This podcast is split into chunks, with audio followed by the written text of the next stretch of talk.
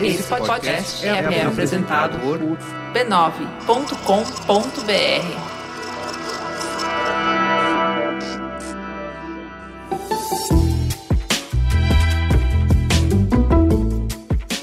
Mamileiros e mamiletes, eu sou a Cris Bartes e a Juva Lauer está no campo, recarregando o pantone dos olhos e o ar dos pulmões. Enquanto isso, eu vim aqui contar para vocês uma novidade. Nós criamos a edição Férias do Mamilos. Isso mesmo. De tanto vocês reclamarem que em janeiro e julho a vida é mais difícil sem mamilos porque o cachorro fica sem passear, a louça fica sem lavar, a esteira fica parada, as andanças de ônibus e de carro ficam tristinhas, nós resolvemos que é possível tirar férias ao mesmo tempo que tem conteúdo no ar. Assim, hoje e nas próximas três semanas, nós vamos relançar episódios do Mamilos lá de trás. Porque, meus amigos, temos orgulhosos 177 programas no ar e acreditamos que tem algumas coisas legais que vale a pena ouvir de novo. Vem que tem muita história. Aproveitando, já tô aqui mesmo, né? Vou falar da nossa campanha de apoiadores. Querido ouvinte, quem patrocina o Mamilos é você. Se estamos no ar, se estamos investindo em conteúdo cada vez mais elaborado, se estamos agora nos tornando uma startup de conteúdo independente, é porque você acredita que conteúdo é importante e ajuda a manter a casinha de pé. Você é desse, certo? Então, apoie a gente lá no Catarse. Estamos com 77% da meta total e com o seu apoio de R$ 9,00 por mês, tenho certeza que a gente vai conseguir bater a meta e ter dedicação exclusiva da Ju da Cris no Mamilos. De quebra, você ainda recebe às sextas a Mamilos News, a nossa newsletter semanal com uma curadoria apurada de conteúdo informativo. Ah, não, mais uma newsletter? Ouve só o que a Camila Ferreira disse sobre se tornar assinante. Estou surpresa, feliz e impactada com a newsletter de vocês. Entrei como patrocinadora com o intuito de ajudar o Mamilos, porque, como muitos, amo demais o programa e acho que merece demais crescer e ir para frente. Sabia que existia a News, mas achava que era uma coisa simples, de um único assunto, e foi aí que me surpreendi. A News é maravilhosa, com diversos temas da atualidade, bem escrita e organizada. Sou uma milete mais feliz ainda de poder contribuir e levar para frente esse projeto lindo que constrói pontes. É isso, gente. Vem catarse.me mamilos. E nessa primeira semana de férias, parece brincadeira, mas não é. Diante de uma semana onde a imprensa foi testada na posse do novo presidente e o jogo pavoroso de notícias sobre mudanças propostas pelo novo governo já começou, o Mamilos resgata um programa originalmente lançado no dia 15 de maio de 2015. Pois é, lá atrás. E foi nessa oportunidade que falamos sobre a função e a importância do jornalismo. E uma curiosidade para vocês: foi depois desse episódio, e muito por força do Marco Túlio, um dos convidados, que nós assumimos que estávamos produzindo jornalismo e passamos a assinar Mamilos Jornalismo de Peito Aberto. Fiquem agora com essa teta. Teta, senta que lá vem polêmica.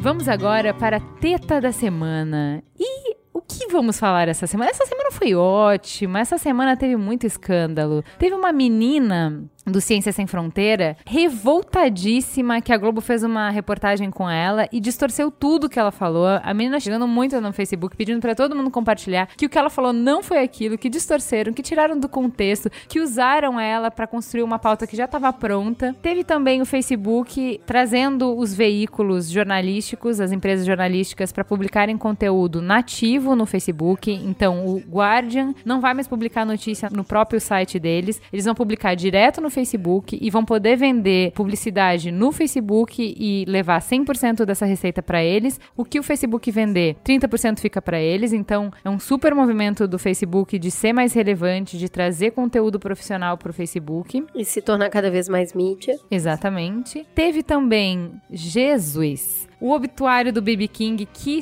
foi vazado, Nossa, gente, meu coração.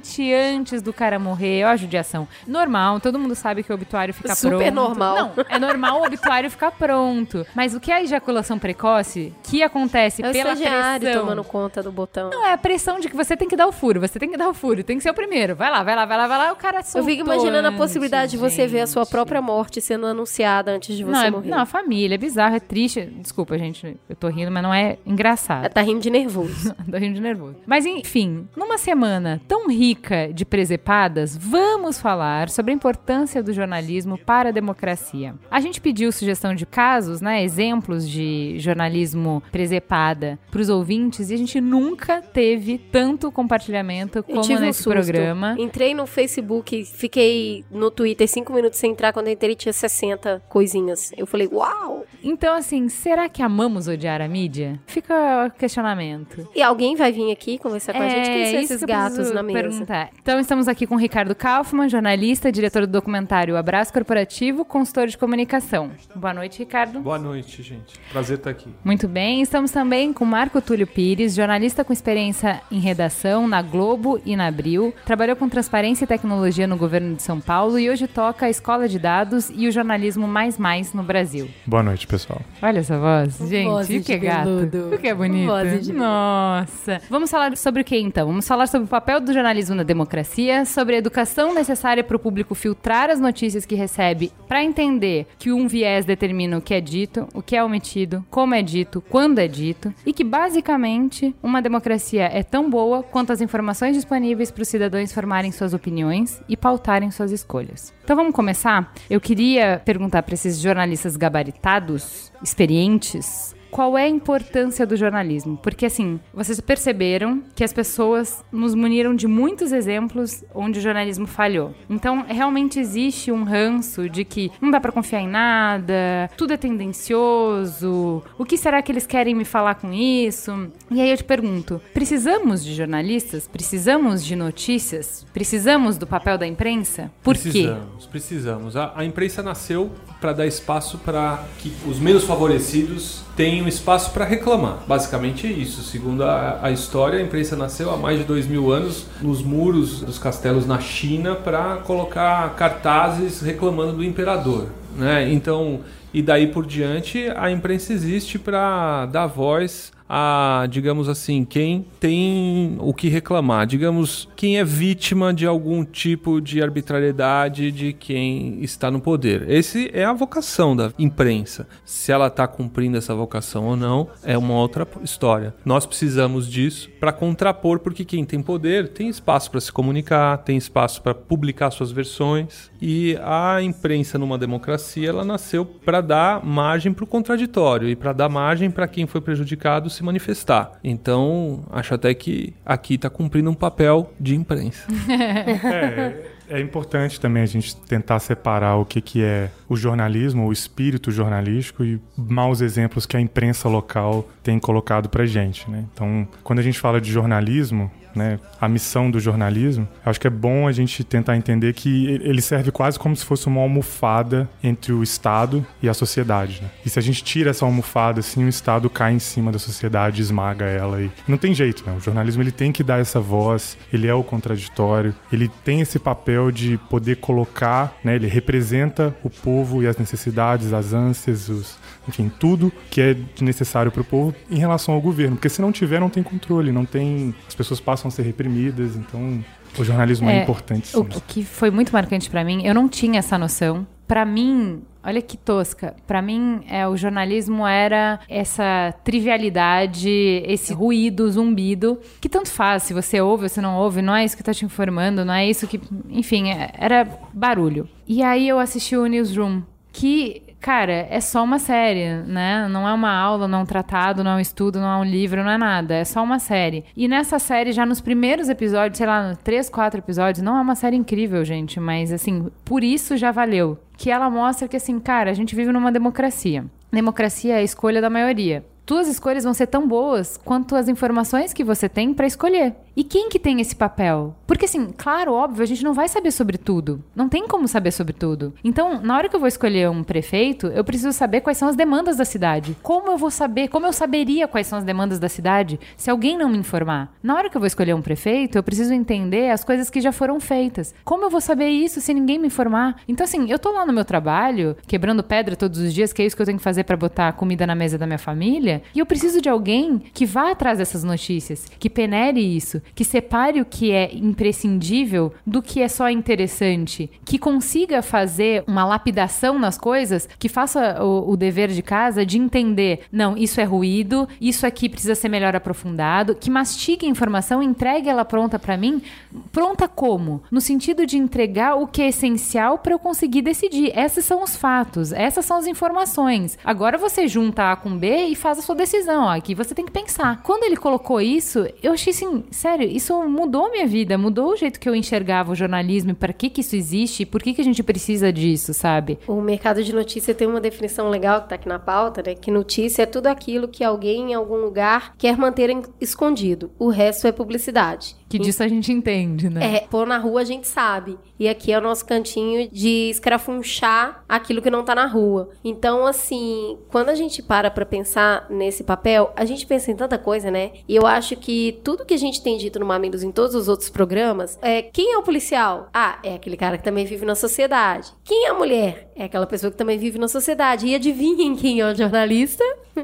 É aquele cara que vive na sociedade. Então, assim, ele é um formador do meio que ele também vive. Sim, ele é produto e produtor do meio, né? Exato. É, eu, eu acho que não é nenhum exagero a gente dizer que sociedades que permitem uma imprensa livre são sociedades mais livres, né? Porque se, se você permite o contraditório, se você permite uma parte da sociedade para colocar em xeque o que está acontecendo, então essa sociedade ela é mais livre, porque É. ela né, tem uma auto-reflexão, uma Aí eu preciso falar aqui, como, digamos, uma introdução a esse episódio, se você não escutou, vale a pena escutar um mamilo sobre liberdade de expressão. Que aí tem toda uma discussão de por que, que é importante a gente ter liberdade para falar as coisas, para discutir as coisas, para realmente. Pra ser um idiota. Exatamente, porque é imprescindível a gente defender o direito das pessoas serem idiotas.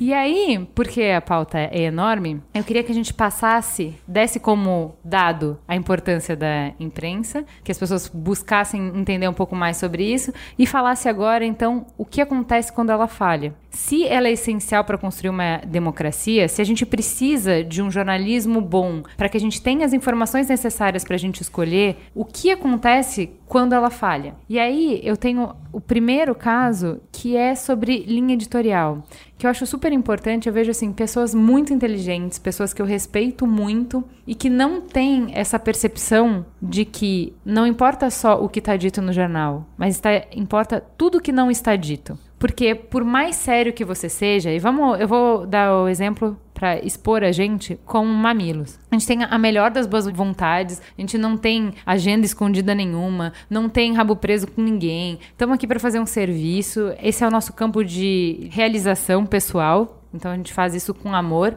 E mesmo assim a gente tem um viés. Porque existem 500 mil coisas acontecendo no mundo. E a gente só escolhe no Mamilos uma pauta principal e quatro trending topics. Do que a gente escolhe no Trending Topics, isso é um viés. Vocês mandam pra gente 50 coisas e a gente escolhe o que a gente acha mais importante. Isso já é um viés. No Tá Mamilos vendo não é tão... a gente não é tão legal assim, né? Não, no Mamilos isso não é tão importante porque ela não é a única fonte de informação que você tem. Você não acha que a semana se resume ao que a gente escolheu. No entanto, quando a gente fala de um conglomerado de notícias, o conglomerado de mídias, o que tá ali é o que acontece. O que você não vê ali, aquilo não aconteceu. Se não virou manchete, não existe pra você. Não existe para as pessoas. Então, o que todas as redações do mundo fazem escolhas do que entra e o que não entra na pauta. E essa escolha tem um viés do que eles acham importante e do que eles não acham importante. E o que eles não acham importante, automaticamente você não tem o direito de achar importante, porque você não sabe que existe. Tá, mas e aí? O que, que a gente joga? Como que funciona essa escolha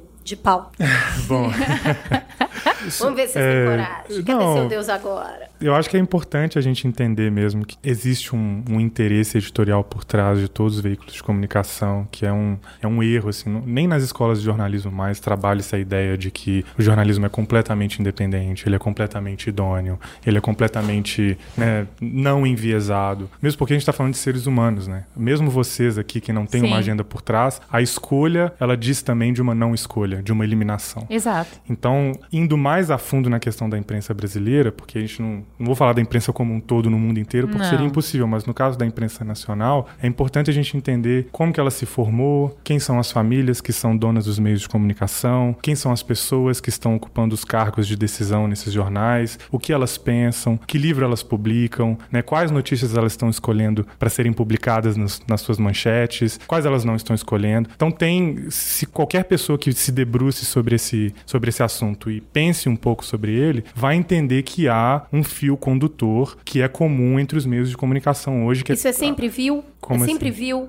Toda vez que você tem um fio condutor, toda vez que você tem um viés, ele necessariamente te leva pro caminho da distorção, de falar aquilo que não é necessariamente verdade? Não, eu, não- eu não acho que ele leva, mesmo porque eu acho que assim, a, gente, a gente precisa ter como horizonte normativo o desejo de ser independente, né? o desejo de ser transparente. Isso, isso precisa guiar a nossa atitude. Mas a gente não pode ser ingênuo de pensar que a, a gente vai ser plenamente independente, plenamente idôneo. Não vai acontecer. Né? Você pode ter a, a intenção de ser, mas que você vai ser, não vai. Então, você ter esse fio condutor, você ter essa editorialização, não é necessariamente uma coisa ruim. Não, eu, eu não acho que você tem que entender viés como esse veículo é mau e eu não posso acreditar nele. Mas é simplesmente entender que não está a realidade. Está o que eu escolhi te mostrar. Pode ser meu melhor amigo. É isso que eu tô dizendo. É o Mamilos. O Mamilos você confia, o Mamilos você gosta, mas o Mamilos tem um viés, não tá a realidade inteira. Tá o que a gente acha importante. Você tem que buscar as outras coisas para construir a sua realidade.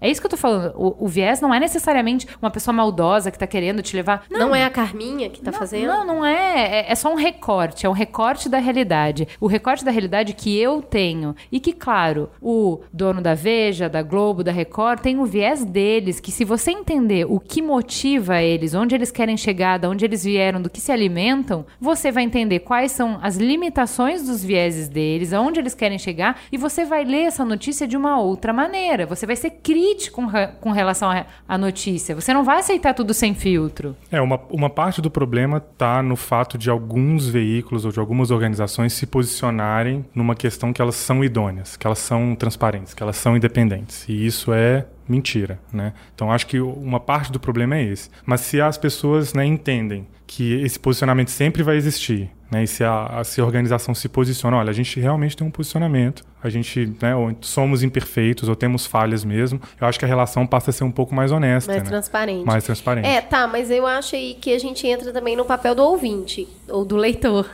Porque no programa passado, a gente teve um problema, né, um problema, mas foi uma questão muito falada, que quando a pessoa que defendia os transgêneros falou assim, você não precisa se preocupar com isso, confia em mim. Várias pessoas entraram em contato e falou, meu, essa mulher tá achando que a gente é bobo? Que a gente vai confiar nela só porque ela falou? E aí, trazendo isso pra questão da notícia, acho que a gente tem que ter esse mesmo comprometimento com o questionamento. O veículo tá falando que ela é idôneo? Jura? Jura, meu bem? Você quer mesmo que eu acredite? E eu acho que tem uma coisa muito de personificar o jornalismo no Brasil, e eu não sei se é só aqui, mas tipo, as pessoas dão boa noite pro William Bonner. Não é pro Jornal Nacional, é para o William. Mas as pessoas escolhem a gravata dele no Twitter. então- Exato. E as pessoas acham o Renato Machado muito elegante. Tem esse negócio da personificação. O Boixá, o Boixá jamais mentiria pra mim. Eu olho pra ele e sei disso. Então, quando eu olho pro comprometimento das pessoas com o questionamento, eu vejo elas questionando o governo, o transgênico, eu vejo elas questionando uma série de fatores e eu não vejo, eu, Cris, as pessoas levando isso muito pra mídia e pra imprensa. Gente, mas saiu na Veja, é claro que é verdade. Eu acho que o que a gente está falando aqui é sobre a pauta que é o poder máximo da imprensa, definir aquilo que é importante daquilo que não é importante. E certamente se a imprensa está perdendo esse poder, ou trem, né, quer dizer, alguma outra instituição, vocês, seja quem for, vai falar para as pessoas o que é mais importante do que é menos importante. Como a gente faz para saber se a gente tem confiança nessa escolha? Aí eu acho que entram várias questões.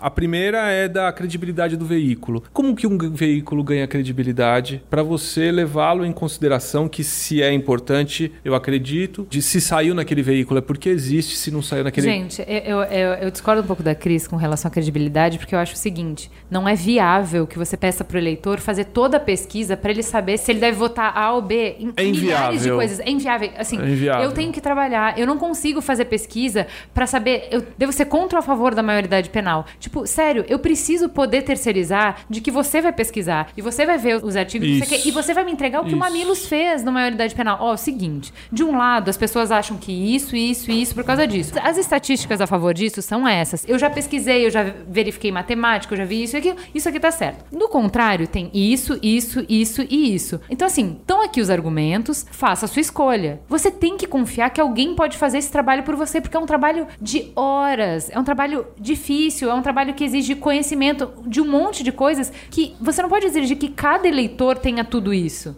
Com Então, certeza. assim, eu acho essa intermediação da imprensa fundamental. No sentido de falar assim, cara, eu vou confiar no Merigo. Se ele disser que isso tá bom, eu acredito que tá bom. Mas aí, Juliana, vamos falar do seguinte: como que a gente faz para escolher o que é imprensa do que que não é imprensa com esse patamar, com essa delegação? O que que faz isso ter credibilidade? A o veículo ser claro em qual é a linha editorial dele. O veículo falar assim, para nós, notícia é dois pontos. Quando atinge tantas e tantas pessoas, quando a gente tem uma denúncia assim assado. Tem uma jornalista chamada Olga Curado que ela define bem o que é notícia. Notícia é tudo aquilo que é imoral, ilegal, controverso, patético ou inédito.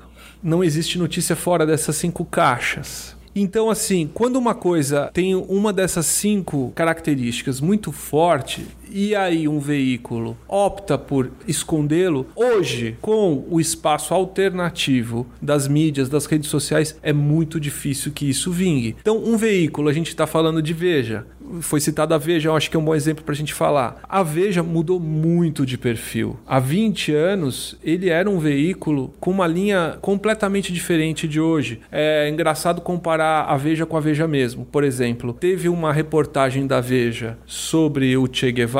Teve duas capas de Veja que o Che Guevara é capa. É a foto dele. Uma, não vou saber precisar de cabeça, mas acho que é dos anos 80. E outra foi agora, anos 2000, 25 anos depois. E é uma reportagem histórica de um cara que morreu na década de 60. A Veja dos anos 80, você lê a matéria e o perfil do Che Guevara é tridimensional. Tem coisa boa, tem coisa ruim, tem fatos, tem dados disso, disso, aquilo. A matéria da Veja dos anos 2000 e pouco é uma carta editorial opinando que esse cara foi um mal, um gangro da, da, da sociedade. A mesma revista. Então houve uma mudança. O que, com que objetivo? Quem hoje lê e assina Veja, adora Veja. E se não, minha mãe fala, se não saiu na Veja, não existe. pra ela é assim.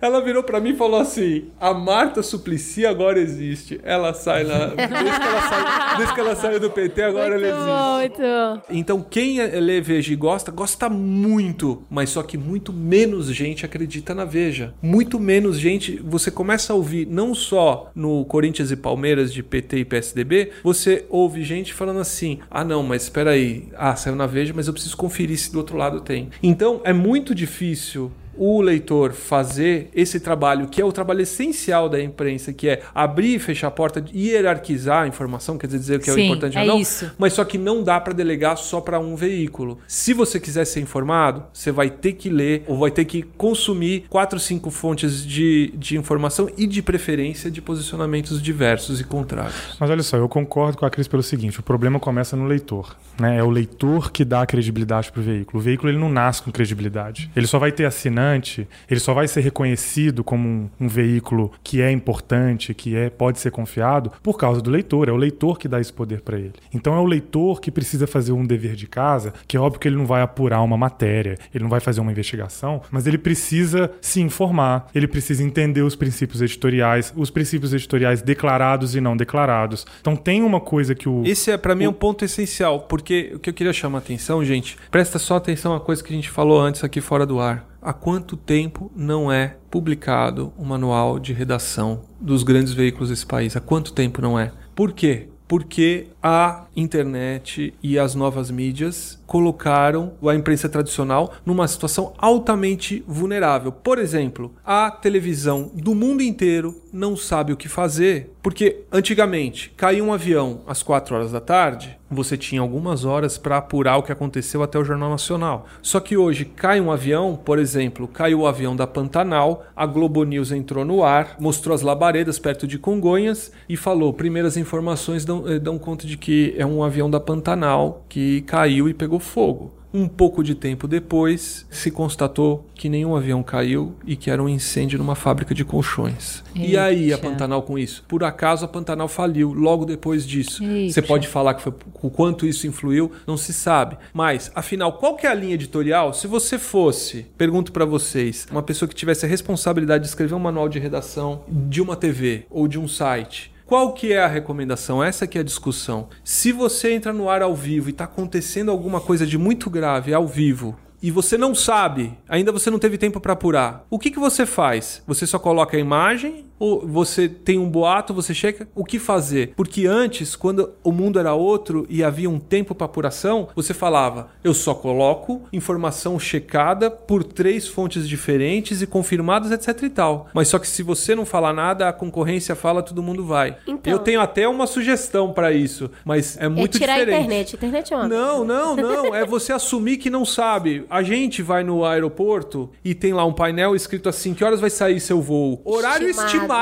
Eles estão Estimado. falando, eu não sei. Eu chuto que vai ser tal hora, mas se piorar o tempo, se não te der overbooking, vai ser diferente. Então a imprensa poderia admitir e colocar um selo: informação sobre checagem. A gente não tem certeza, mas estão dizendo tal, tal, tal. Só que ninguém tem essa coragem de falar que não tem certeza. Então Se- as falhas, as barrigas são muito mais frequentes porque o jornalismo está muito mais exposto. Você me fez lembrar muito um- uma matéria que teve na Globo News. Eu sou muito apaixonada pelo Caco Barcelos. Corações, Caco Barcelos. e aí ele tava sendo entrevistado no Em Pauta. E tinham três jornalistas entrevistando ele e um cara intermediano, que é um jornalista também. A Eliane Cantanhedo falou: Ah, a gente tá vivendo um ano ótimo pro jornalismo. Ele, você realmente Ah, acha? Sensacional esse. E aí ela fala, ele, ele começa muito polidamente falar do jornalismo declaratório, que é justamente isso. Tem um X de pessoas na Paulista, você olha pelo monitor, conta e fala, tem um milhão de pessoas na Paulista. Exatamente, Então, assim, sim. ele fala isso, eu- eu- é legal, vou copiar aqui, vou colocar na pauta. Ele falando assim, gente, tem que ter muita responsabilidade com o que você tá falando. E pra mim, uma pessoa que tá ao vivo, narrando um fato que está acontecendo naquele momento, tem que ser transparente em dizer que tá sendo tudo checado, que aquilo tem que ser duplamente visto, e a gente não pode assumir nenhuma verdade. E ele polidamente chama isso de jornalismo declaratório, que é você não checou nada e tá falando só a sua opinião. A coisa mais fácil que tem é você conseguir uma declaração de alguém. Então, assim, o jornalismo é sólido quando ele é baseado em fatos e dados. Sim. Fatos e dados.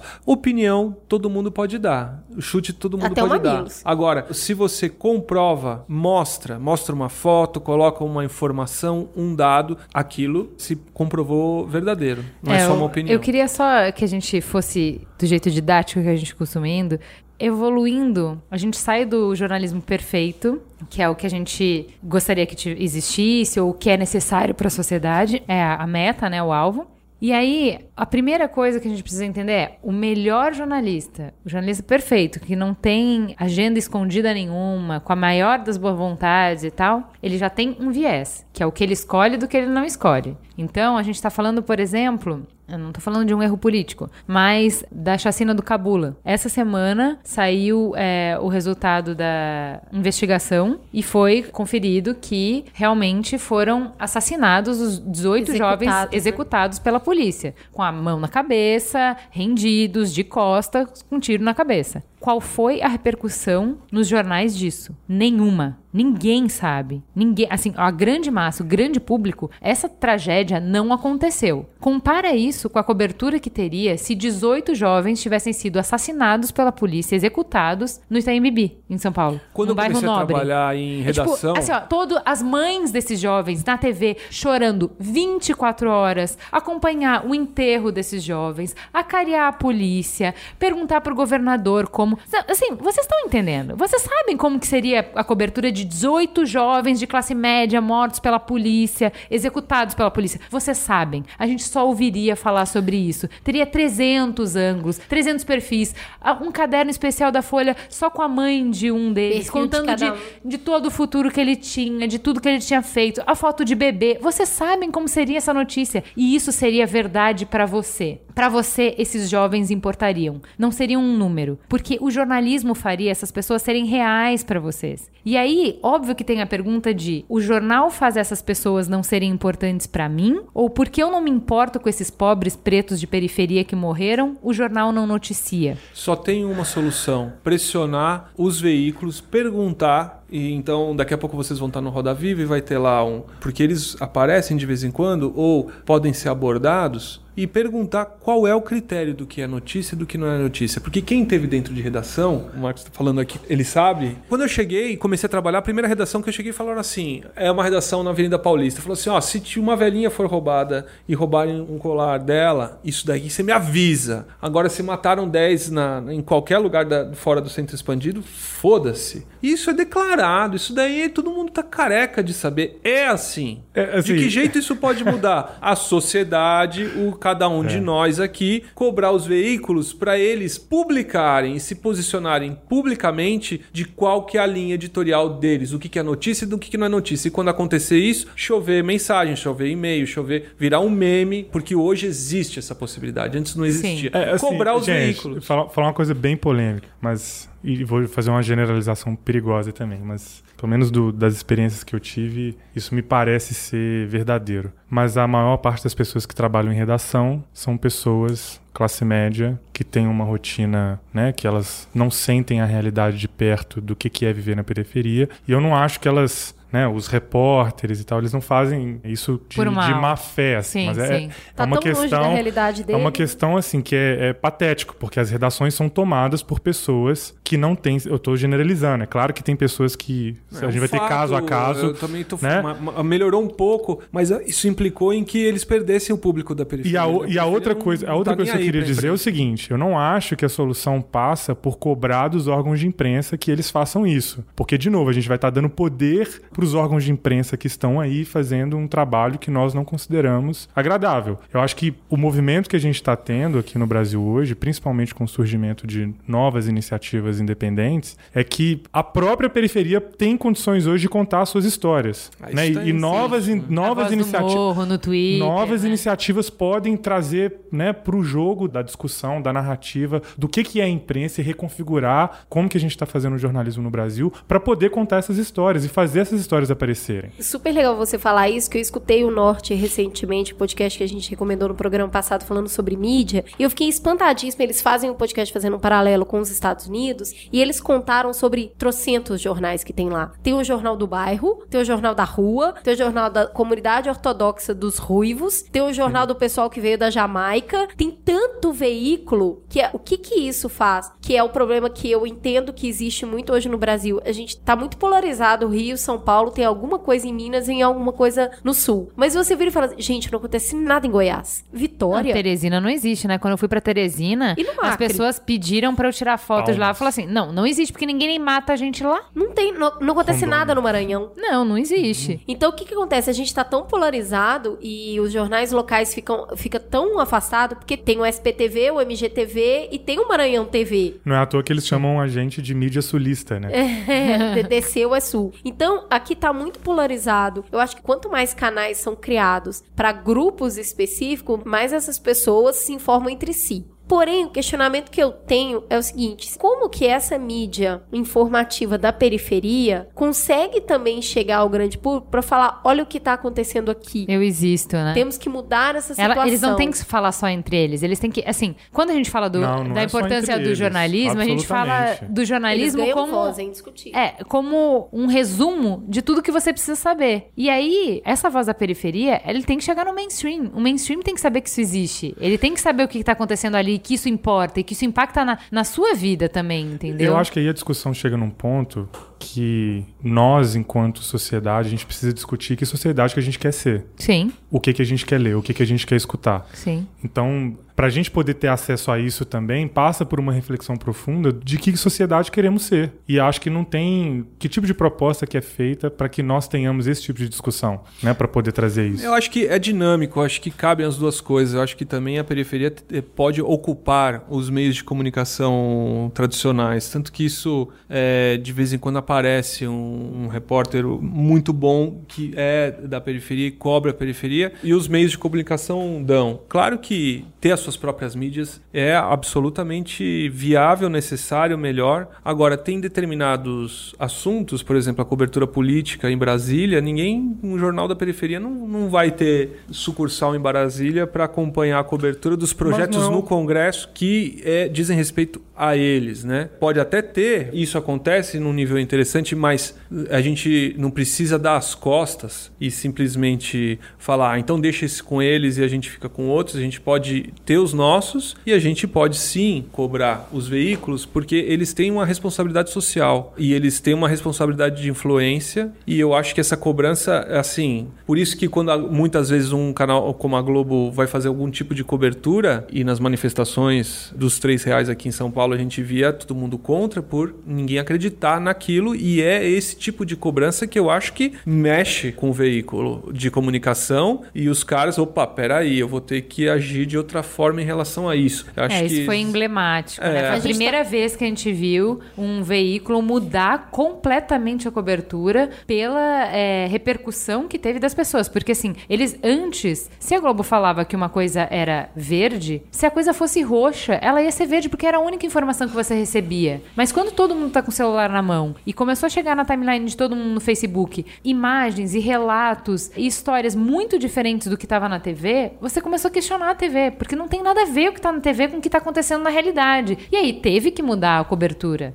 porque não, não dava mais pra mentir na cara dura. Então, foi a primeira vez, eu achei muito emblemático, isso foi muito Exatamente. forte. É, Isso tem- acontece quando a imprensa é ferida também, né? Quando algum funcionário da imprensa Sim, se, sim, se mexe sim. no, no calo deles, então eles vão se posicionar ferozmente para Claro. poder defender os Que deles. eu acho que faz sentido, né? Porque o que Hum. te ataca, você tem uma resposta proporcionalmente muito mais forte Faz sentido, mas me parece um, um posicionamento infantil, né? Sim. Porque você só vai reagir, você só vai provocar essa mudança se acertou. A população, né, os anseios da população, o pessoal tá na rua, eles estão falando que tá, mu- tá diferente, eles estão falando que tá acontecendo aquilo, se, né, você não vai mudar, você vai mudar quando alguém te ferir. Falta né? uma empatia básica, né? Eu queria. Só que, assim, a gente acabou entrando bastante sobre essa questão de periferia versus o que tá na zona central da cidade, mas isso também interfere do que a gente já falou de viés, de que você tem um olhar sobre a realidade, isso também interfere quando você vai, por exemplo, cobrir um governo que é contrário à crença do veículo. Então, a gente vai deixar na pauta o manchetômetro, que é super interessante, para mostrar, gente, é muito interessante isso, tem que estar ligado, que é o que tá no jornal é a sua percepção de realidade. O que não tá no jornal não existe para você. Então, se eu, por exemplo, tô cobrindo um governo que é meu amigo, eu vou colocar no jornal todas as coisas que ele faz de bem. Isso não quer dizer que ele só faça coisas de bem, mas eu vou colocar ali o que me interessa colocar. E do jeito Do- que interessa. Do jeito que interessa. O oposto também é verdade. Aqui eu tô falando só da primeira parte, do que eu vou escolher colocar. Então eu escolho colocar todas as notícias ruins do que eu não concordo, para que a sua percepção da realidade é que só tenha coisas ruins. Então assim, é tão simples quanto isso. Você faz um manchetômetro que você compara quantas manchetes ruins foram dadas do governo A versus quantas manchetes ruins foram dadas do governo B. Fique à vontade para concluir que esse manchetômetro quer dizer que necessariamente só tinham coisas boas, era, esse governo era muito melhor do que o outro e foi baseado em fatos e dados que esses veículos deram uma cobertura absurdamente diferente. Ou fique à vontade de questionar e falar assim, gente, tem alguma coisa muito estranha aqui. E aqui a gente citou a Veja, que é o cachorro que todo mundo chuta, né? Mas eu acho que a gente tem que falar como um todo, né? Quem escreve o pragmatismo político? Quem que assina aquilo lá que a gente não sabe? E aí, de novo, a gente tem os caminhos dos extremos, né? Eu acho que tem um paralelo muito bom com o programa passado. Você vê uma pessoa falando muito bem, uma pessoa falando muito mal. E você tem que falar, peraí, eu não posso acreditar em coisas tão extremas. Uma pessoa falando a mesma coisa, é o mesmo fato, só que as manchetes são tão diferentes que, peraí, eu preciso de um terceiro e de um quarto viés para poder formar uma opinião. Eu não posso acreditar que aquele cara que tá fazendo toda aquela pesquisa, mastigando entregando aquilo para mim, seja simplesmente um cara totalmente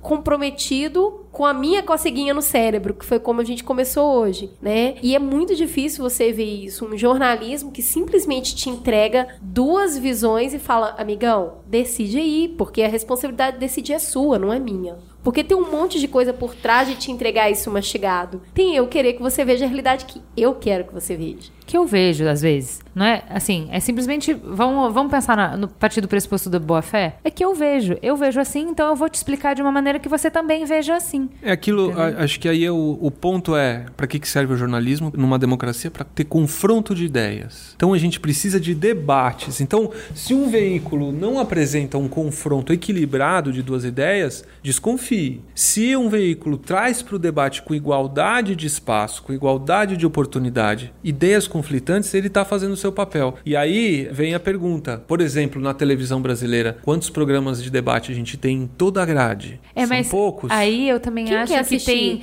é, tem um uma grande não coisa sei, do vocês fazem o que público. aqui? O que, que vocês fazem aqui? Mas é bem nichado, né? É bem nichado. Eu- não, eu, mas vejo é- que, eu assim, acho que existe espaço gente, ele pra... já tava provocando a gente fora do ar, tá?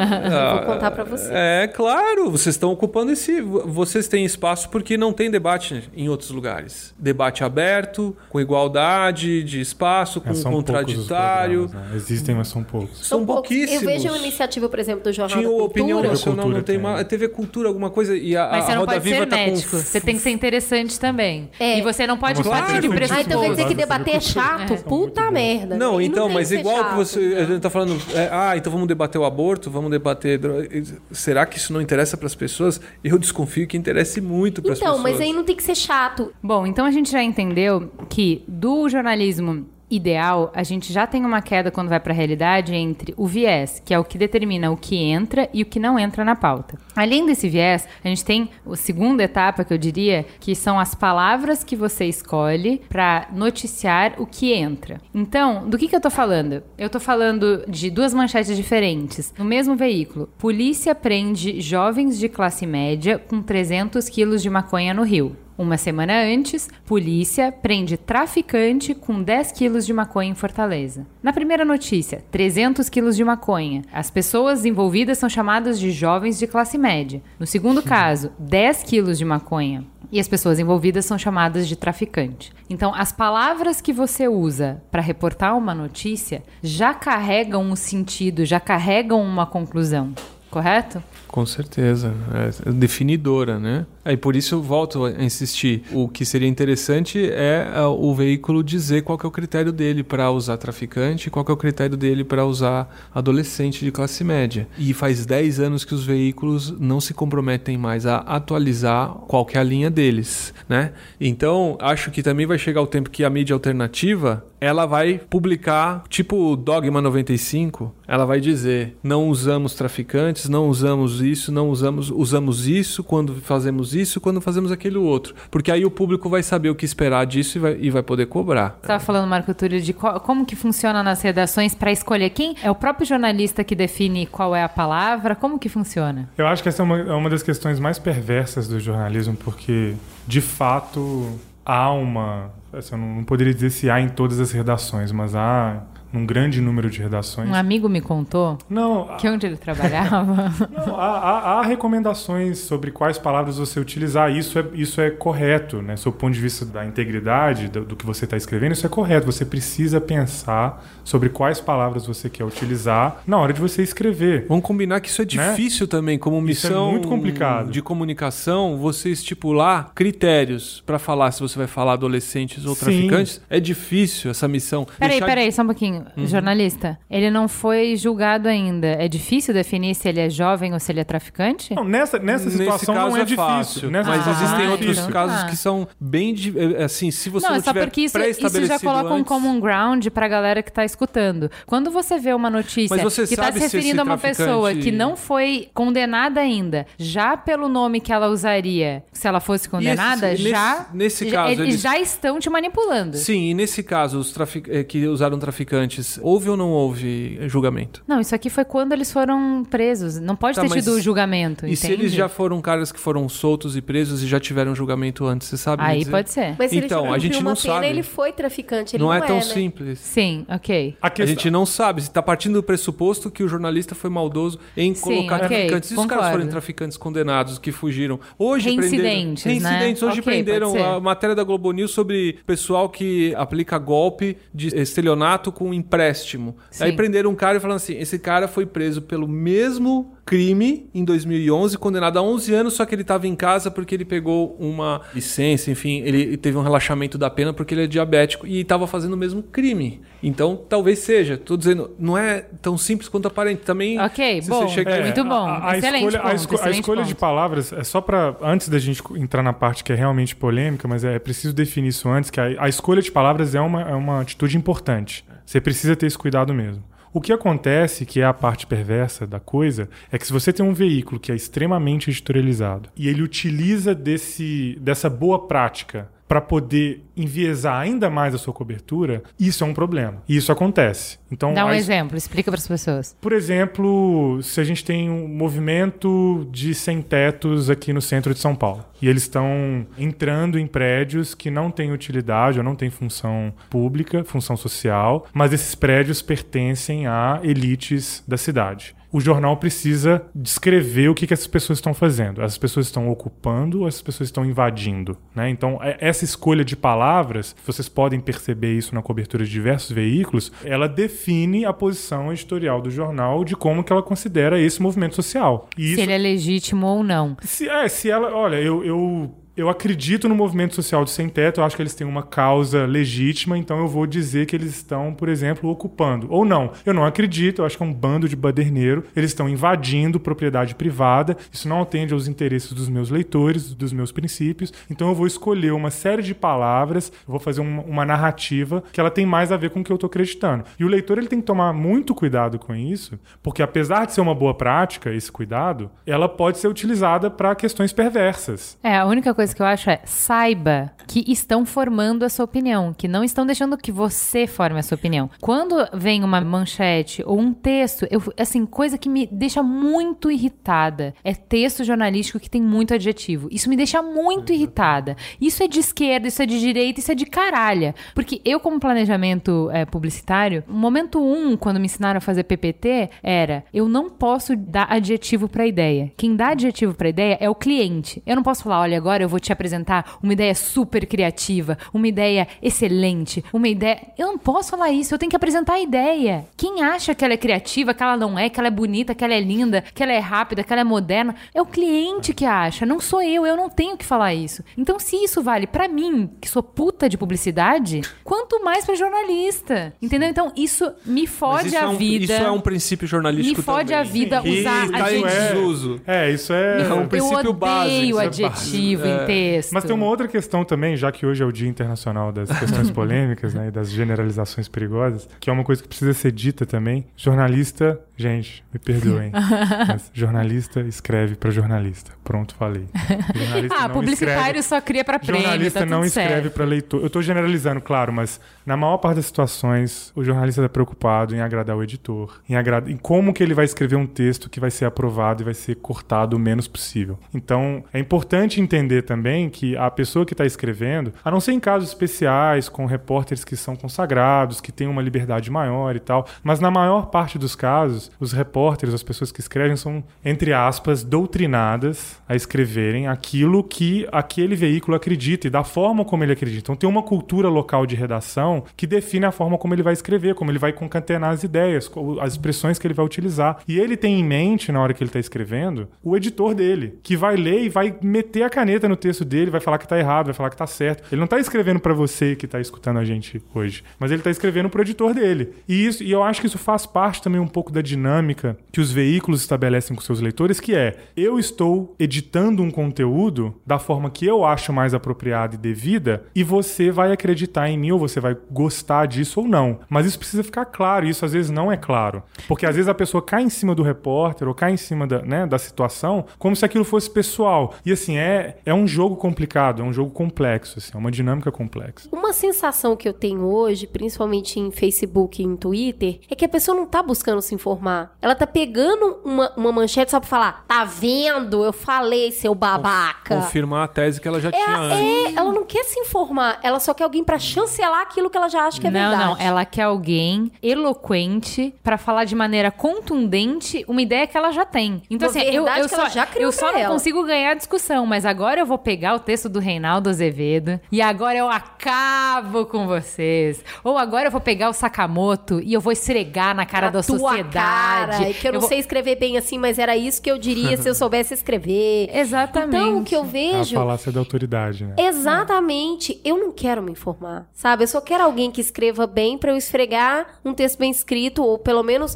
mais claro na sua cara que não eu quero concorda com o que eu já que te é falei que é uma que verdade. concorde comigo. Mas não é, aí não é só autoridade, mas é também o dom da oratória. São pessoas que Então, sabem escrever, são pessoas que Como sabem sair falar. disso? O que se diferencia disso? É o que dá mais trabalho, o que custa mais caro, uma coisa chamada apuração. O Caco Barcelos, citado aqui, dá aula de apuração no programa dele da Globo. O- Sim, Profissão Repórter. Profissão Repórter. Aquilo ali é jornalismo. Então, se a pessoa está interessada em ir além de ficar confirmando a tese dela ou brigando com quem é contra e se informar, ela deve se nortear pelas informações que vêm de alguém que fala baseado em apuração. Como que você distingue isso? Vê se ele está falando, como você disse, Juliana, se o, a- o discurso dele não é baseado em adjetivos e sim em informação. O que, que é informação, gente? Informação é número, informação é dado, informação é quando você afirma alguma coisa e remete à fonte de origem do documento, do isso é o trabalho que o jornalista deveria fazer. Então, o leitor que está interessado em informação, ele fala assim: esse cara está me dando informação, deixa eu ver aqui se alguém tiver esse interesse, deixa eu ver, esse cara ele tá mais dando a opinião dele ou ele tá mais, ou mesmo que ele esteja dando a opinião dele, mas a opinião dele é baseada em fatos? Porque aí os fatos podem ser contraditos, os fatos. Agora, falar muito é o melhor, os, os caras são os petralhas ou, ou- ou os tucanos são maus, isso qualquer um pode falar. Agora, chegar com uma informação, confrontar isso com números, com dados, aí isso sim é uma genuína notícia. É, o que eu acho importante a gente falar aqui, quando a gente tá falando de como você distorce as palavras, a gente tá falando o seguinte: se eu parto do pressuposto que eu não vou ter tempo de apurar tudo, eu preciso confiar em você. E aí, você tem alguma coisa a perder, que é o que eu falo muito em relação ao Merigo do B9. Vários amigos escrevem pra ele pedindo pra colocar, ah, eu criei uma campanha super legal e tal. E ele fala assim: eu queria, porque é meu amigo, porque ele é legal colocar. Se eu colocar no B9 as coisas dos meus amigos ou as coisas que as pessoas me pedem pra colocar, ele não tem mais valor nenhum. Então, ele Só tem tem, ter um valor critério, tem porque que ter ele tem credibilidade, editorial. porque as pessoas entendem que se ele botaria é porque ele realmente achou legal. Qual que é o critério aí- de vocês para escolher a pauta do Mamilos? O que a gente acha legal, o que a gente acha relevante. Exato. O que, que você acha relevante? Não sei definir É, palavras, eu- não bom, sei. eu Talvez eu precise pensar nesse É. manual aí. Ele é feito no feeling, mas assim, se a gente começar a pensar sobre isso, tem. O que eu queria falar é assim, então vamos lá. Então a gente tá falando de credibilidade que se você não, você tem que ter alguma coisa a perder. O que eu acho uma merda é o jornal poder mentir pra você ou ele poder te manipular porque ele não tem nada a perder. O que eu acho que eh, antigamente se tinha e hoje alguns blogueiros ainda têm, muitos perderam, mas assim, o que ainda se tinha é, se eu perder a minha credibilidade, eu não tenho nada, eu não tenho nada pra oferecer. O que as pessoas compram de mim é isso. Você só vai colocar esse medo no veículo quando você efetivamente estiver atento pra essas distorções. Então, o que, que eu vou falar? De uma capa da Folha, do dia 8 de novembro de 2013, que ele coloca assim: Auditor preso diz que prefeito tinha ciência de tudo. E tem uma foto gigante do Haddad. Isso foi no início do mandato do Haddad. Quando você fala, auditor preso diz que prefeito tinha ciência de tudo, e você põe uma foto do Haddad, Prefeito de aspas, né? fucking quem você tá falando. Você tá falando do Haddad. Todo mundo entende que é do Haddad. Você lê a matéria, é do Kassab que eles estão falando. Um veículo que faz isso, eu nunca mais acredito nele. Nunca mais. Eu vou ler a Folha? Sempre. Mas eu não acredito na Folha. Porque ela já fez isso comigo. Ela mentiu pra mim. Agora, na cara dura. Eu também quero dar um depoimento de redação assim também. Não duvido que tenha sido calculado para se denegrir o Haddad e para se ocultar algo feio do Kassab. Seria nem- nenhuma surpresa. Agora, tem uma coisa também de bastidor de notícia que quem é jornalista não sabe. Muitas barrigas como essa são simples incompetência. A pessoa não tinha intenção, só que era o título que cabia. Ele já tinha pensado que ele já tinha usado Haddad. Quando ele viu, o título ficou só uma bosta. Não tem uma teoria da conspiração em todas as barrigas Em da muitos imprensa. casos é isso mesmo. Em todas. a- muito, e assim, não tem só que- editor pra isso, não? Porque Mas o meu passa, título não sai assim. mas Mas às vezes- Pois é, às vezes- mas isso que você falou tá muito importante. As redações estão em crise financeira violenta, gente. Assim como a publicidade. Por quê? Porque ninguém quer pagar por notícia. A nova geração, eu sou tiozinho, eu tenho 43 anos. a nova geração nasceu com a informação gratuita e ninguém quer pagar. Como ninguém quer pagar, as redações, elas diminuem o custo, menos revisor. Antigamente, os jornais, é papo de velho, mas os jornais tinham 10 profissionais, desde quem começou a escrever até a coisa ser publicada. Tinha o copydesk, que... Hã? O que, que é isso? Copydesk é uma coisa tão velha quanto máquina de escrever. O pessoal da checagem. Tinha o pessoal da checagem, tinha o revisor, 10 pessoas liam essa manchete que você leu antes dela ser publicada. Hoje é um cara só e é instantâneo. Por quê? Porque é mais barato. Por quê? Porque a gente hoje, antigamente, a gente disputava o espaço internamente dentro de uma redação para ver quem conseguia publicar, porque era pouco espaço. A gente produzia numa redação de jornal, naquele dia, cinco jornais. E o editor escolhia o melhor e publicava um e os outros quatro iam para a gaveta e talvez de lá nunca mais saíssem. Hoje não. Hoje é o contrário. O repórter ele tem que produzir mais, mais, mais. Então não se lê, não se checa. E às vezes o cara faz uma bosta de título desse e ele pode até ser um super fã do Haddad e ele tá se remoendo por dentro porque ele escreveu isso.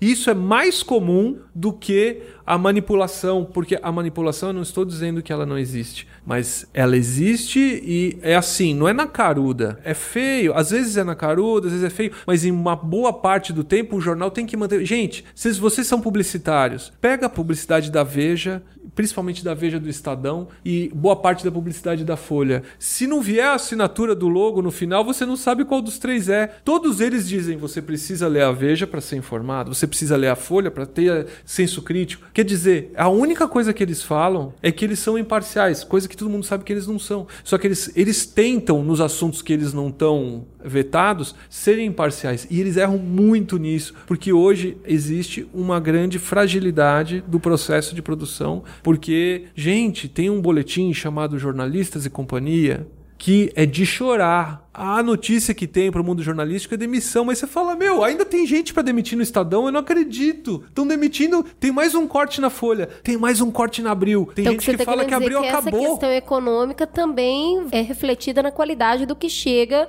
para as pessoas lerem. Tem uma e coisa até no- falando isso que a, que a Ju tava falando, tipo, eu nunca mais vou acreditar. Não dá, não dá. Porque você tem que continuar a ler, porque assim, Não, você lê, mas você não acredita não é só mais. isso, Ju. Outro dia eu já li um monte de coisa na Veja que eu não concordo. Parei de ler a Veja É porque, complexo, porra, a Veja só quer me que- tacar que- que merda. vale. Outro dia o cara compartilhou com a gente uma matéria da Veja Esse estudo mesmo da, Exato, do salário é da. Veja. Agora eu pergunto pra vocês, por E aí? que que Cadê meu Deus agora? De domingo, seja ele o Globo, o Estado de Minas, a Folha, o Estadão, por que que no jornal de domingo tem quatro cadernos de imóveis? Tudo fininho. Só tem uma, por que que não faz um caderno só? Não sei. Pra vender quatro capas. Ah, lógico. Então o produto A burra que tem conta Deixou- do imobiliário não sabe essa resposta. O não, Muito olha burra. só, não, mas que é difícil de. O produto da imprensa deixou de ser a notícia e passou a ser a tiragem. É um finzinho do finzinho. O Globo, a Folha, o Estadão ainda tem uma série de assinantes que recebem aquele caderno, no- principalmente no final de semana, e pagam todo mês porque dá trabalho de você sair, etc, etc. Então, o que, que nós vamos fazer? Vamos inventar capa. O que tá no meio de notícia do jornal de imóveis, dane-se, ninguém checa nada. Então, isso é a morte desses jornais, porque daqui a pouco os nossos filhos não vão assinar jornal. Então, eles estão pegando a última coisa do osso, porque tá mudando tudo, gente. Tá mudando tudo e ninguém sabe o que fazer. Não é só uma É, coisa isso, de isso é um Isso é outro bom, programa. isso é bom, O, o é modelo bom. de jornalismo Né? e por que, que a gente chegou onde a gente tá. Não é e o jornalismo tá morrendo. É, exatamente. Tá é, mudando. Tá Os mudando. jornais tão, é, né, isso é, sangrando, né? isso é o programa É diferente. 2. Tem só uma questão que é bom levantar quando a gente fala tá morrendo e nossos filhos, que é assim, a gente ainda tem uma população gigantesca que depende do Jornal Nacional para se informar e que, cara, tem acesso ao impresso na banca para ler. A gente sabe que o brasileiro, a gente acaba ficando preso na bolha São Paulo Zona Oeste, né? E a hora que a gente vai pensar no cara que tem pouquíssima condição de aquisição, esse cara vai ouvir o rádio, é esse cara que vai assistir o Jornal da TV, esse cara que ouve o da Atena. Então a gente ainda tem tem um caminho gigante de mudança na informação para que ela chegue a todos os níveis. A gente não pode só cometer o erro de ficar em São Paulo, entendeu? Então quando a gente fala assim, tá mudando, tá, mas até isso chegar para uma população de 200 milhões de pessoas, onde só metade tem acesso à internet, Mas o que a gente sabe é que o pessoal fora do centro Rio e São Paulo, o consumo de informação via internet está numa ascendente absurda. Primeiro porque os jornais locais não têm a menor credibilidade que eles são capturados pelos líderes políticos, todos. Você compra um jornal, na pior acepção da palavra, regional com muita facilidade. Então, eles não são importantes. O que são importantes são os blogs regionais. E a audiência do Jornal Nacional, que ainda é o líder, que ainda realmente influencia muito, tá numa derrocada absurda, uma crise. Não sei quanto mais tempo tem, vai ter de Jornal Nacional com o poder que ele tem. O pessoal, é, e aí o seu público pode confirmar, que está nos outros estados, eles estão, é, inclusive por eles não se identificarem no noticiário, eles estão cada vez consumindo menos, mais rápido a mídia mainstream. E ah, o que está influenciando mais são os veículos novos na internet. É, eu queria, só pra gente encerrar, que a gente precisa encerrar, a gente falou já sobre como as palavras mudam de acordo com a linha editorial do jornal, e agora eu queria falar assim, é do chão, é do último estágio, que é quando não tem nada de verdade. Aí eu- isso sim é a barriga. Quando é uma notícia que não foi checada, essa notícia não existe, ou é uma mentira deslavada, às vezes não por má fé, mas por falta de checagem. E aí eu queria que você fizesse uma palhinha de qual foi o seu experimento com esse assunto. Bom, em 2010 eu lancei um documentário chamado O Abraço Corporativo, que é, ele é um documentário acompanha tese, né? É, sobre isso. Ele acompanha um especialista em RH que faz de tudo para aparecer na imprensa. Um E- suposto especialista. É. Pois é.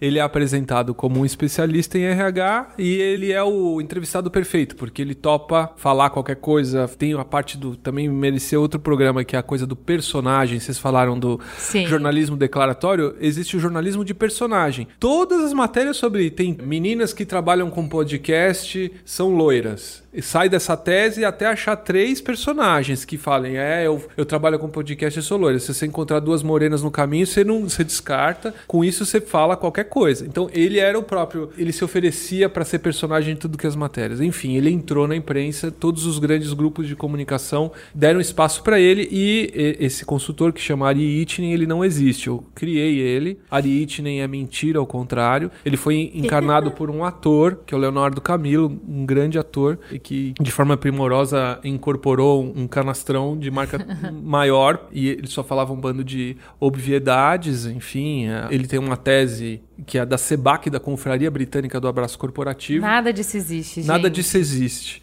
Que combate a inércia do afastamento, que é uma doença causada pelo excesso de tecnologia. Gente, não existe. Você googla essas coisas e nada disso existe e a, galera gente criou, comprou. A gente criou tudo isso, todo mundo comprou, só que o próprio Todo mundo, documentário ele se tá auto- falando, ele, assim, a gente tá falando de Grupo Abril, Globo, Band, Isto É, Caros Amigos, TV Cultura, Diário Brasiliense, R7, Record. Assim, não sobrou pra ninguém. Folha. é, assim, ele realmente foi em todos os programas, deu entrevista em todos os lugares, saiu nota em todos os lugares. Realmente foi. E a gente fez, acho que realmente a proteção do filme, quer dizer, o que sustenta o filme é que o projeto, né, o Abraço Corporativo, ele tinha um site da Sebac e tinha um aviso nonsense monstro na capa do site da Sebac, que é a Confraria Britânica do Abraço Corporativo, que diz: saiba mais sobre a natureza dessa confraria em um documento registrado num cartório tal, tal, tal. Nesse documento, e isso é tudo mostrado no filme, enfim, eu, com a minha equipe, a gente registrou um documento falando: a confraria não existe, ela é uma peça de ficção, assim como a Ari Itne, a gente está fazendo isso para discutir por que, que a imprensa noticia notícias irrelevantes.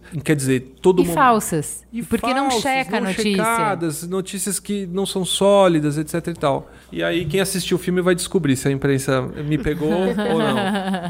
Não, tem que assistir. é, ele tá no Vimeo, vai estar o link pra vocês. Então, assim, a gente precisa encerrar o programa, mas queria só que ficasse claro pra gente assim: O jornalismo ele faz uma função de intermediação essencial, faz uma função de apuração essencial. A gente está com um problema muito grande não só do lado de quem produz, mas do lado de quem consome. O modelo está esgotado, nós estamos com uma crise de credibilidade em que não se confia nos modelos. Então, o que, que a gente faz? Como eu não confio em você para me dar informação, eu busco justamente como a Cris falou, eu busco quem vai reforçar a opinião que eu já tenho. Então, eu não me informo com esses meios, eu simplesmente reforço a opinião que eu já tinha, que é baseado em estereótipos, preconceitos. É baseado em manchete, é, opinião de manchete. Não. Se você perguntar, mas por que a pessoa começa a tremer, suar frio? É foto, texto Porque o no que ela Facebook, tem né? é manchete. Ou até antes disso, é, é uma, é um feeling, sabe? Eu tenho um feeling que isso tá errado, então eu procuro a manchete. Aí que tá. É. Eu procuro a manchete que confirma o meu feeling. Eu acho que se a gente tá com uma sociedade violenta, a gente precisa colocar pena de morte. Isso é um feeling que eu tenho. Eu não pensei sobre isso, eu não analisei. Não eu tenho um feeling. dados. E aí eu vejo de todas as manchetes que estão na prateleira, a que confirma o que eu acho. Então, assim, a gente tem um, um problema de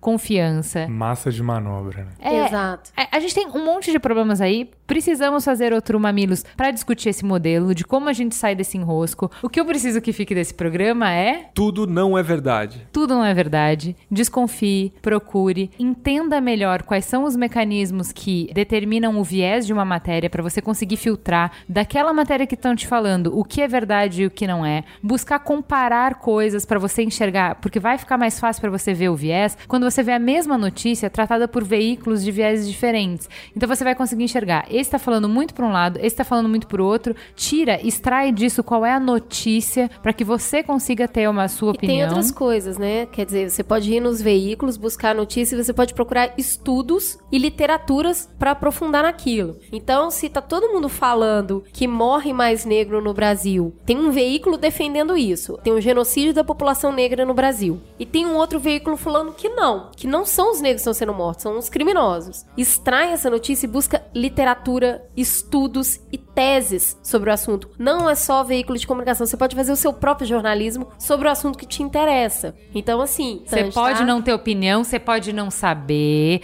você pode sim ter uma opinião de, puxa, eu não pensei suficiente sobre isso, sabe? Se So- coloque nessa posição de ignorante, eu não sei. Só pra ilustrar, uma vez eu tava ouvindo o Tom Zé dando uma entrevista na Trip, no programa de rádio, e aí fizeram uma pergunta pra ele sobre o aborto e adoção de filhos por casais homossexuais e tal, vários assuntos polêmicos. Ele deu um berro e ele falou assim: Não sei! Pelo amor de Deus, não me pergunte sobre tudo. Eu não tenho opinião sobre tudo. Que Acho tesão, é muito é bonito isso. isso, né? Não tenha, não tenha, Não, se e assim, você tá A gente não é todo- obrigado a ter uma opinião Olha, quando você não tem informação a respeito. Caiu, não sei, que caiu um avião com um monte de gente. E aí você lê uma. Cara, mesmo que 20 pessoas da sua timeline estejam falando sobre isso, você não precisa falar.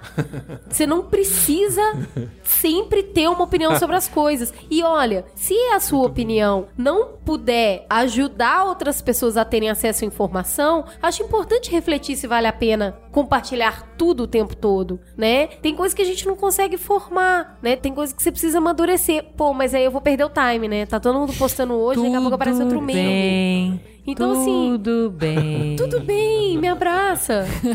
tudo bem, amigo. Vai ficar tudo bem. Mas é isso, por favor, não forme a sua opinião com base em uma, uma matéria que você leu, sabe? É triste isso. Não precisa pesquisar tudo também, mas sobre aquilo que atinge a sua vida, atinge a vida do próximo, a você. Que você quer se muito dar opinião. identifica, Busca saber outros pontos de vista, porque é legal isso, que você pode ajudar alguém também. Mas aí você vai ter que se dedicar um pouco a esse assunto. So sorry. É isso aí. Fala que te escuto. E o beijo para pro João Guilherme, que eu pedi informação na rua porque eu tava perdida, grande novidade, eu vivo perdida. E ele reconheceu prontamente a minha voz e deu um berro antes, claro, de me ajudar. Foi muito divertido. Beijo, João. Vamos agora pro Fala que te escuto. O Jefferson disse: Nunca escrevi para um podcast antes e estou aqui escrevendo pela primeira vez para o podcast que eu mais discordo. A função de vocês em construir pontes em vez de provar pontos é extremamente funcional. Sou de direita, mas consumo o conteúdo de vocês com prazer. Indico para colegas com linha de pensamento diferente da minha para tentar quebrar a barreira ideológica que nos aflige nos últimos tempos, mas é sempre difícil uma conversa aberta com quem está com a mente fechada para o externo. Agradeço de conteúdo à disposição de vocês para entregar coisas das quais 87,12% eu não concordo, mas respeito imensamente. É uma delícia receber esse tipo de e-mail. Obrigada, Jefferson. O Rafael disse: Oi, Ju, Cris. Estou nesse exato momento ouvindo o programa 177, a retrospectiva 2018, e ao ser lembrado do episódio de gordofobia, me senti na obrigação de enviar um agradecimento especial a vocês. Sou gordo desde criança e em muitos momentos as piadas de infância machucam e magoam. Fato de me fazer crescer me blindando, sendo piadista, que vive fazendo piadas sobre gordos para não precisar ouvir da boca cruel de algumas pessoas a realidade que vejo no espelho todos os dias. Hoje sou bem resolvido quanto a isso, tomo algumas atitudes de controle de peso apenas como medida preventiva, já que venho de uma família com um histórico de diabetes e problemas cardíacos. Algo me fez refletir muito com esse nojo, entre aspas, que as pessoas têm com pessoas gordas, que é real, por mais que ninguém assuma. Enfim, não vou me estender muito no assunto, só queria agradecer pois o Mamilos já há algum tempo tem sido minha principal fonte de desconstrução como ser humano, me fazendo refletir e evoluir a cada programa. Grande abraço. Ana Carvalho disse: 31 de dezembro, 45 de segundo tempo, e eu aqui sem saber exatamente o que escrever para não ser repetitiva e óbvia. Mas a vida é mesmo uma sequência de clichês, então vamos lá. Vocês são maravilhosas. Nesse 2018 tão desgastante, política e emocionalmente, tê-las por perto foi verdadeiramente um alento. Cheguei a pensar que só precisava de um líquido e o podcast para manter minha sanidade, mas isso seria fazer o oposto da proposta. Criar pontos é se humanizar, e é disso que preciso, é disso que eu gosto, mas me coloquei numa solidão deliberada por achar que estava no meu limite emocional. Muitas demandas, muitos conflitos, muitas mudanças, muitos embates. Cada fala mineira da Cris ou da carga religiosa da Ju me tocavam profundamente. Como pessoas completamente desconhecidas podem ter tantas histórias compartilhadas? Porque somos humanos e as coisas que nos unem são maiores que as que nos separam. Então resolvi voltar a escrever e criar uma página para compartilhar e criar pontos. Ou seja, vocês me salvaram. Minha eterna gratidão e todos os compartilhamentos que eu puder. Delícia de beijo. A Maria Maia disse: Hoje escrevo para falar sobre o último episódio sobre perdão e que entre tantos perdões que a gente precisa, o que eu percebi é que eu preciso me perdoar. Como uma boa virginiana perfeccionista, consegui perceber que eu preciso me perdoar por não ser uma mãe, esposa, profissional, amiga perfeita, naqueles padrões que eu mesmo coloco quase inalcançáveis, sempre tentando equilibrar todos os pratos de uma vez, e a partir daí, seguir para os perdões que precisam ser pedidos e dados. Parabéns pelo programa e muito obrigada por tantas pontos. Por fim, vem um e-mail aqui da Lara, que eu inclusive troquei o nome, mas que eu acho uma reflexão bem importante sobre o programa de perdão. Olha só. Eu estava ansiosa pelo episódio número 176, Perdoar para quê? Pois tenho diversas questões em aberto sobre esse tema. Pois bem, o que me surpreendeu é que senti uma leve romantização a respeito do perdão, como se fosse algo transformador, edificante e necessário. Em algumas falas ouvi um: Como assim você não vai perdoar o seu irmão? Pois é, eu sou uma pessoa que não perdoou e, na verdade, não perdoou o pai. O tempo todo eu esperei que vocês falassem sobre essa tal romantização do perdão, que é algo social, cristão e até comercial. Mas o mais perto que consegui chegar disso foi quando vocês levantaram a possibilidade de perdoar, mas escolher não ter qualquer tipo de relação com essa pessoa. Mas, de novo, o perdão está presente. Explico brevemente minha história. Eu vim de uma família extremamente evangélica e autoritária. Meu pai, que se auto-intitulava o cabeça da família, me restringia de ter contato com o mundo sob pretexto de estar seguindo uma doutrina. Então eu não podia namorar com pessoas de outra religião, pintar o cabelo, as unhas, usar jeans, ir à praia, fazer tatuagem, fazer sexo, enfim, aquelas privações de um encarcerado dentro da própria casa. Aos oito anos, ele me violentou porque eu não quis ir na igreja e depois disso só piorou. Há três anos, minha mãe finalmente conseguiu o divórcio e há três anos ele tenta restabelecer contato comigo. Já mandou cartas, já inventou doença, já criou perfis falsos e já apareceu no emprego do meu namorado com uma cesta. Ou seja, os abusos continuam. Depois de muita terapia, decidi que eu não quero e não vou perdoá-lo. Primeiro, porque na sua cabeça, ideia que é reforçada pela igreja, o meu perdão apagará todos os seus erros. E segundo, porque não há em mim vontade e forças para perdoá-lo. Isso não fará de mim uma pessoa diferente, nem ele. O que me torna alguém melhor é a terapia e a minha rede de apoio. Enfim, senti necessidade de trazer um esboço sobre o quanto o assunto perdão pode modificar a história de alguém. Passei anos da minha vida ouvindo o versículo da Bíblia: perdoe seu irmão 70 vezes 7 e me puni outras vezes por não conseguir. A conta não bate, ela ultrapassa, entende? Obrigada pelo podcast, amo vocês. Eu acho que esse e-mail da Lara ele é muito importante porque a gente falou muito no podcast sobre fazer o que você dá conta e não manter relações que continuam te machucando. Acho que aqui no caso ela deixa isso muito claro que ela tem um posicionamento firme sobre se resguardar emocionalmente e fisicamente de uma relação que foi extremamente abusiva com ela, e isso é muito importante. Não quer dizer que não exista perdão, na minha opinião. Eu acho que ela seguiu a vida dela em frente, não se resumiu ao que aconteceu ali. Então tem um caminho que foi construído. Que ela não quer é uma relação com essa pessoa com todas as razões possíveis que ela enxerga. Tá certo. Bom, é isso. Temos aqui um programa. Fica a gostosa sensação de mais um Mamilos no ar. Semana que vem continuamos de férias, mas tem conteúdo. Beijo!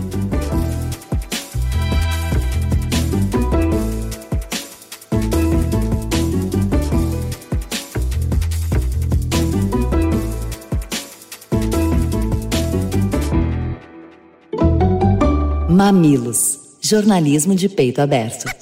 O Mamilos é feito por uma equipe maravilhosa. Na produção, Maíra Teixeira. Na pauta, Jaqueline Costa e muitos pauteiros voluntários. Vídeo e fotos, Jéssica Modono. Publicação, Pedro Estraza. E a capa, o artista incrível, maravilhoso, lindo e cheiroso, Zé Cabral. Este podcast foi editado por Caio Corraine.